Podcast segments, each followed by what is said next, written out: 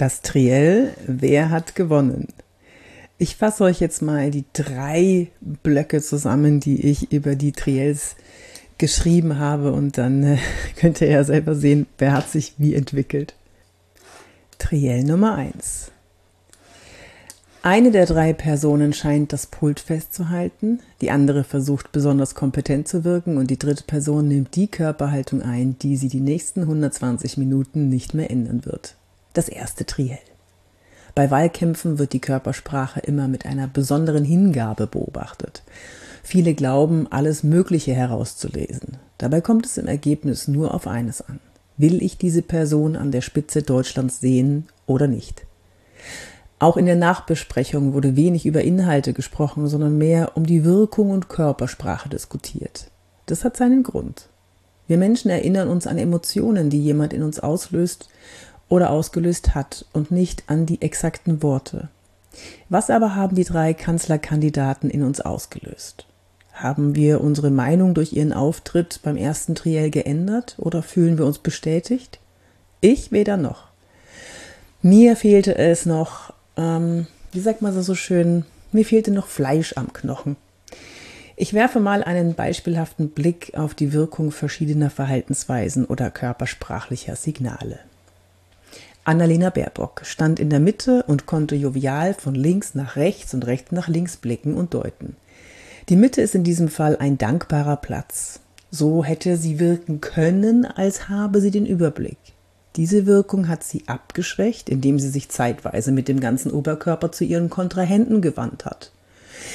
Die Farbwahl ihrer Kleidung war, hm, nehme ich an, in ihrer Dunkelheit vom Sender vorgegeben, weil das, naja, wohl am besten ins Gesamtbild des Setups passte. Ich persönlich hätte mir etwas mehr Frische in der Farbauswahl gewünscht. Armin Laschet hat zwischendurch einen Bonbon gelutscht, glaube ich, oder zumindest sah es so aus, als hätte er irgendwas im Mund hin und her geschoben. Dadurch wirkte der Mund in diesen Momenten verknüffen. Er lehnte zeitweise über seinen Pult, was ich als störend empfand. Olaf Scholz war unauffällig, ließ Angriffe fast stoisch über sich ergehen. Er hat ja inzwischen auch den Spitznamen Teflon Schulz bekommen. Er hatte kaum Bewegung in seinem Körper. Menschen mit mit wenig Bewegung, die wirken kontrolliert. Wenig Bewegung kann auch dann entstehen, wenn jemand unter Stress steht und sein Gehirn ihm befiehlt, stell dich tot, dann kann dir nichts passieren. Herr Scholz ist kein Schauspieler, er ist wie er ist. Er wirkt trotz seiner Reduziertheit dadurch auf einige authentisch. Annalena Baerbock ist in ihrer Mimik sehr vorsichtig, um keine Signale zu senden, die missgedeutet werden können.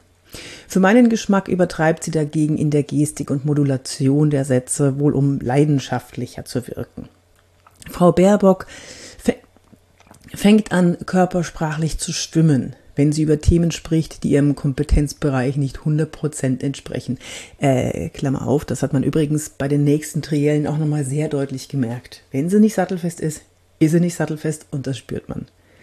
Klammer zu.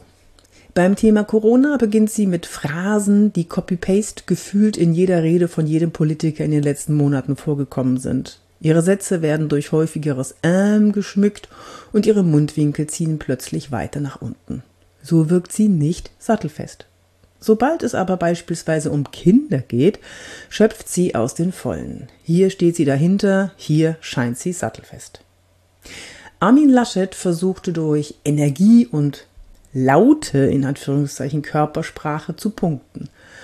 Viel Gestikulation, laute Stimme und auch unter dem Tisch stand er zeitweise wie ein Sprinter am Startblock.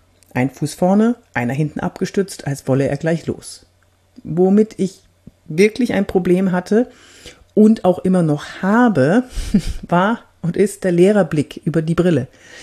Dadurch senkt sich der Kopf, der bietet sprichwörtlich die Stirn. Also Laschet bietet die Stirn, unbewusst.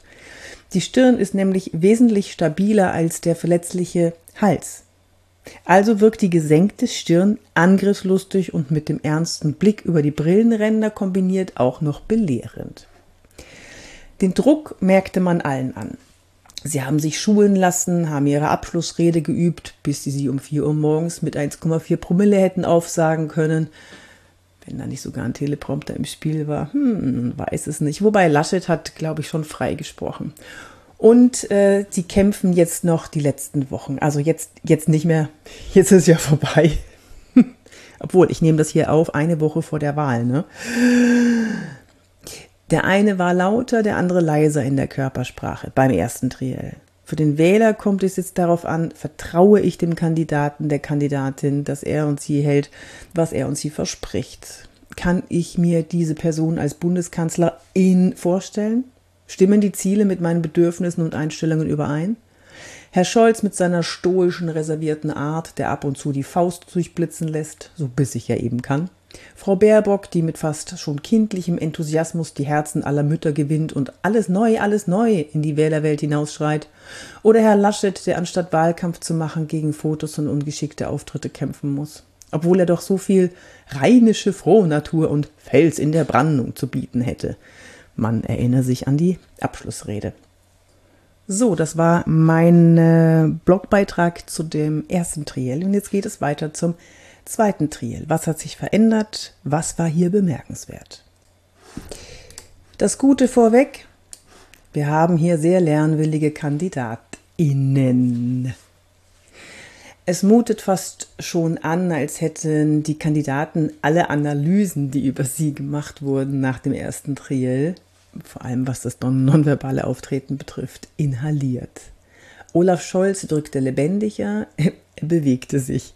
Frau Baerbock hielt die Körpermitte Richtung Moderatoren gewandt, anstatt sie immer wieder ihren Mitbewerbern zuzuwenden.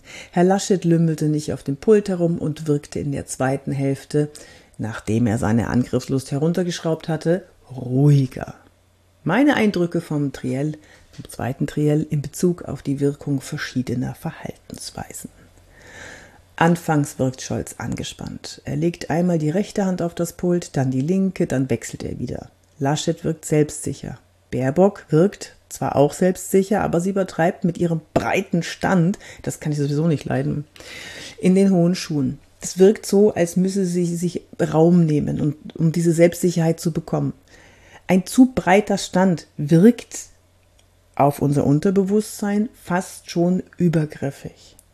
Würden Sie, äh, liebe ZuhörerInnen, daneben stehen, dann hätten sie das Gefühl, dass derjenige, der im breiten Stand steht, mit seinen Füßen in ihr Territorium eindringt.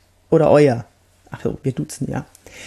Baerbock steht immer breit und neulich habe ich sie auch hm, so sitzen sehen. Ehrlich, ist echt wahr. In einem Interview. Da muss ich ein bisschen aufpassen. Die Farbwahl der Kleidung. Baerbock so gediegen es eben geht für eine Frau, wenn sie kein Braun oder Schwarz tragen will. Das war so ein lila Ton oder so ein ja, Weinrot-lila Mischmasch. Laschet in einem dieser dunklen Runde fast schon frischem Blau und Scholz seriös in einem dunklen Blau mit gleicher Krawattenfarbe oder also Weinrot, ne? wie Herr Laschet. Sie hatten beide gleiche Krawattenfarbe. Ich nehme an, eine rote Krawatte traut sich seit Trump keiner mehr zu tragen. Olaf Scholz Blinzelrate ist anfangs enorm. Das gehört tatsächlich zu ihm dazu. Scholz blinzelt häufig. Das wirkt zu den ähm, wechselnden Händen auf dem Pult unsicher. Also in Kombination. Und auch so. Armin Laschets Zeigefinger, der fast ständig über den Brillenrand gehende Blick, das wirkt wieder lehrerhaft. Laschet greift Scholz nicht nur einmal an. Scholz lässt den längsten dieser Angriffe stoisch und Laschet zugewandt über sich ergehen. Ich hätte einen Tipp für alle, die während eines Angriffs souverän, souverän wirken wollen. Denkt euch ein inneres Lächeln und denkt euch an den anderen gerichtet, ach du Arme. Das verleiht euch sofort eine überlegene, aber freundliche Ausstrahlung. Als Scholz beginnt sich zu rechtfertigen, legen seine Ohren an Farbe zu. Alle waren so sehr geschminkt, dass man kaum eine Gesichtsfarbe erkennen konnte. Aber die Ohren, die äh, waren bei Scholz wohl ausgelassen worden. Ich weiß nicht, waren auf jeden Fall rot. Rot zu werden heißt übrigens nicht unbedingt nervös zu sein. Es kann auch bedeuten, dass der Körper dann besonders engagiert ist in diesem Moment. Baerbocks bester Kniff war, dass sie den Zuschauer direkt angeblickt hat, als es um die Impfpflicht zum Beispiel ging. Sekundenlang nahm sie den Blickkontakt durch die Kamera auf. Augenkontakt, selbst durch die Kamera, ist ein starker sozialer Klebstoff. Sehr geschickt. Herr Laschet verwehrt dem Zuschauer hingegen sogar den Blick auf seine Augen, indem er, indem der obere Brillenrand ständig den freien Blick auf seine Pupillen verwehrt. Wir brauchen aber den Blickkontakt, um Vertrauen herzustellen. Und seine Abschlussrede allerdings, die fand ich großartig. Fazit. Ein Triell, das nach wenigen Minuten in eine fachliche Schlacht abdriftet, bei dem die ersten Zuschauer beginnen, die Katze vor dem Sofa zu schamponieren, ist schwierig, wenn man die Wahlkreuzchen der BürgerInnen gewinnen will. So bleibt uns nur unsere Wahrnehmung der nonverbalen Signale. Wer wirkt kompetent, wer wirkt sympathisch, wer kann Kanzlerin?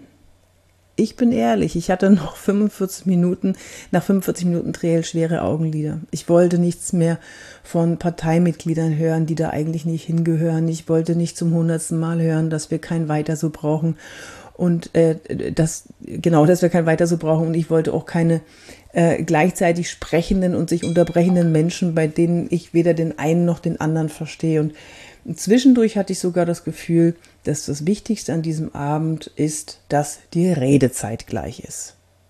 Ich hoffe für uns alle auf eine vernünftige Regierung, in der Leistung, Kreativität und Fleiß zählt, denn das macht Deutschland wirklich stark. So, und jetzt schauen wir mal, was beim dritten Triell passiert ist. Das war ja spannend. Was war denn mit Frau Baerbock los? Ist Scholz zu siegessicher? Wie wirkt es, wenn Laschet den Terrier einpackt? Meine Analyse aus rhetorischer und körpersprachlicher Sicht. Frau Baerbock trug schwarz. Eieiei. Naja, ich bin eine Frau und ich achte natürlich auf sowas. Schwarz kann vor Kameras konturenlos wirken, weil Kameras grundsätzlich das Licht aus Schwarz heraussaugen. Also eher als aus bunten Farben oder, oder, oder unifarbig. Also ich fand es unglücklich, das Schwarz. Und ähm, Frau Baerbock wirkte dadurch auch blass. Ebenfalls blass von der Gesichtsfarbe her wirkte Herr Scholz. Es ist ein harter Wahlkampf und ja, um jede Stimme und das, äh, das sieht man den Kandidaten inzwischen an. Herr Laschet wirkte dagegen frisch und hatte eine gesunde Gesichtsfarbe. Naja, Rheinländer halt. Ich weiß nicht, ob es da einen kausalen Zusammenhang gibt. So, kommen wir jetzt zu den Wirkungen von nonverbalen und verbalen Signalen. Annalena Baerbock. Was Frau Baerbock kann, ist, menschliche Nähe zum Zuschauer herzustellen. Frau Baerbock begrüßte die Zuschauer als einzige mit den Worten Guten Abend. Okay, sie wollte unbedingt schnell das Guten Abend loswerden, damit sie die Zuschauer begrüßt und eine Verbindung herstellt. Ist ihr auch gelungen wirkte so ein bisschen bockig, aber zumindest hat sie als einzige was gesagt. Die beiden Herren nickten nämlich nur. Frau Baerbock blickt häufig in die Kamera und nimmt damit den Augenkontakt mit dem Zuschauer auf. Das weckt Vertrauen und man hat das Gefühl, dass es ihr um uns geht, um die Bürgerinnen. Das macht sie schon geschickt, wie ich finde. Aber was war denn sonst mit ihr los? Was war denn mit ihr los, als es nicht mehr um Kinder und Frauen ging? Im Verlaufe des Triels häuften sich die Äms inflationär. Gegen ein bisschen Ä ist normalerweise gar nichts einzuwenden. Das passiert halt nun mal. Aber es kratzt an, es kratzt unbewusst in der unbewussten, unbewussten Wahrnehmung an einer souveränen Ausstrahlung. Ist so. Auffällig war auch das unkontrollierte Hochziehen des Mundwinkels. Das hatte sie sonst nie gemacht. Ich nehme an, sie stand sehr, sehr unter Druck und Stress und ist auch ganz schön platt mittlerweile vom Wahlkampf. Dieses Hochziehen ist ein mikromimischer Ausdruck von Missfallen. Die Mikroausdrücke erscheinen nur Bruchteile von Sekunden und sind vom Gehirn nicht steuerbar. Das, ähm, das kannte ich von ihr gar nicht und ich, ja, ich vermute, dass sie unter Stress stand.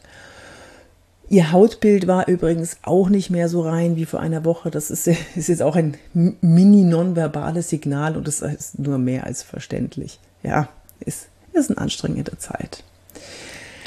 Äh, ich habe sie übrigens nicht als kämpferisch wahrgenommen. Ich habe sie eher als, ähm, ja, als, als, ja, bockig oder, ein bisschen, nicht zickig, aber so ein bisschen äh, auf, äh, gespielt kämpferisch wahrgenommen. Hm. Olaf Scholz, er wirkte siegessicher. Frage, zu siegessicher? Na, ich weiß es nicht. Mittlerweile hat er ähm, sogar in sein stoisches Repertoire der Körpersprache jovial Lächeln aufgenommen. Er spult die Inhalte routiniert ab, das macht er ganz gut. Und ähm, ich zuck allerdings jedes Mal zusammen, wenn er versucht zu gendern.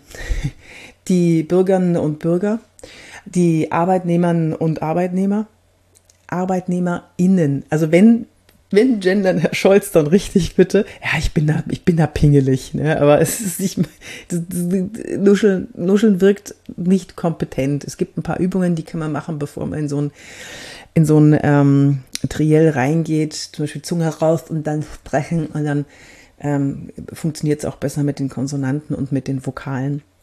Die Übung habe ich euch, glaube ich, schon mal in einem Podcast-Interview irgendwann vorgemacht und gezeigt. Oder auf meinem YouTube-Kanal könnt ihr mal gucken. Da ist die. Dann würde ihm das auch leichter fallen mit BürgerInnen und Bürger, äh, die BürgerInnen oder Bürgerinnen und Bürger. So, jetzt genug übers Gendern gesprochen. Ich habe da echt so meine Probleme damit. Mal schauen, wie sich das weiterentwickelt. So, ähm, bei Minute 24, ist egal, wann es war, hat äh, Scholz was gemacht, das wunderbar funktioniert, wenn man zu Wort kommen will. Habe ich auch ein Video drüber gemacht. Das ist die Fischmaultaktik. Das ist das wiederholte stumme Öffnen des Mundes, um gleich etwas zu sagen. Olaf Scholz reagierte körpersprachlich laut, wenn er was sagen wollte. Das macht er übrigens immer. Er wird unruhig, er tippelt von einem Bein aufs andere, man sieht Bewegung in seinem Körper und weil er sonst so ruhig ist, fällt das natürlich auf. Und dann platzt er auch heraus mit, seinem, mit seiner Meldung, mit seiner Wortmeldung, sofern es bei ihm als Platzen bezeichnet werden kann. Ploppen vielleicht eher. Was auffällig war, war seine körpersprachliche Reaktion auf Frau Baerbocks Klimaantwort. Er blickte in die gleiche Richtung wie Frau Baerbock, auch der Oberkörper war in die gleiche Richtung, also zu den Moderatoren gewandt. Es fühlte sich körpersprachlich nach Schulterschluss an. Also beide in die gleiche Richtung und Herr Laschet hat in diesem Moment zu Frau Baerbock geschaut. Ja, ich, ich, hatte sowieso die ganze Zeit das Gefühl, dass die, dass äh, Scholz und Baerbock sich körpersprachlich, also nicht nur verbal, sie haben es auch gesagt, aber körpersprachlich sich auch im Schulterschluss gegen Laschet verbrüdert haben. Und ähm, ja, das haben sie dann verbal auch später noch bestätigt. Armin Laschet hat den Terrier wieder eingepackt. Er wirkt ruhig, souverän, für manche vielleicht ein bisschen zu ruhig. Und ähm, ich persönlich habe bisher tatsächlich genug angriffslustigen Laschet gesehen. Ich mochte das ruhige gern. Es gab ähm, einen Moment, in dem er sich so angegriffen fühlte, dass er eine Hand vor seine Brust gehalten hat. Wir machen das intuitiv, wenn wir unseren Brustkorb schützen wollen. Es war der Moment, als Frau Baerbock ihn attackierte. Aber sonst war, ne, er wirkte konzentriert, aufmerksam, seine Haltung war klar erkennbar und äh, auch was wir zu erwarten haben, wenn er Bundeskanzler werden würde. Ich bin ja gespannt, wie es nächste Woche ist. Ja, wenn die CDU, CSU an die Regierung käme. Das ist, ist ja immer noch spannend. Fazit zum dritten Triell. Alle sind erschöpft, aber sie kämpfen. Es wird Zeit, dass der Tag der Entscheidung kommt. Lasst uns hoffen, dass wir eine gute Regierung bekommen, die Lösungen bringt und es klug versteht, die großen und auch kleinen Übel an der Wurzel zu packen. So, ihr Lieben, das war mein längster Podcast, glaube ich, überhaupt, den ich alleine gemacht habe. Aber ich hoffe, ich konnte euch ein paar Tipps unterschwellig zur Körpersprache geben, was wie wirkt, weil dann könnt ihr es auch für euch einsetzen und umsetzen. Ja, Schaut, dass ihr äh, nicht zu viel blinzelt, wenn es geht. Das wirkt unruhig und äh, atmet vorher mal tief durch, damit ihr keine nervösen Signale zeigt. Ich finde es spannend und ich bin sehr aufgeregt, was am Wahlsonntag passiert, ihr Lieben. Macht's gut, bis zum nächsten Mal. Eure Yvonne de Barg.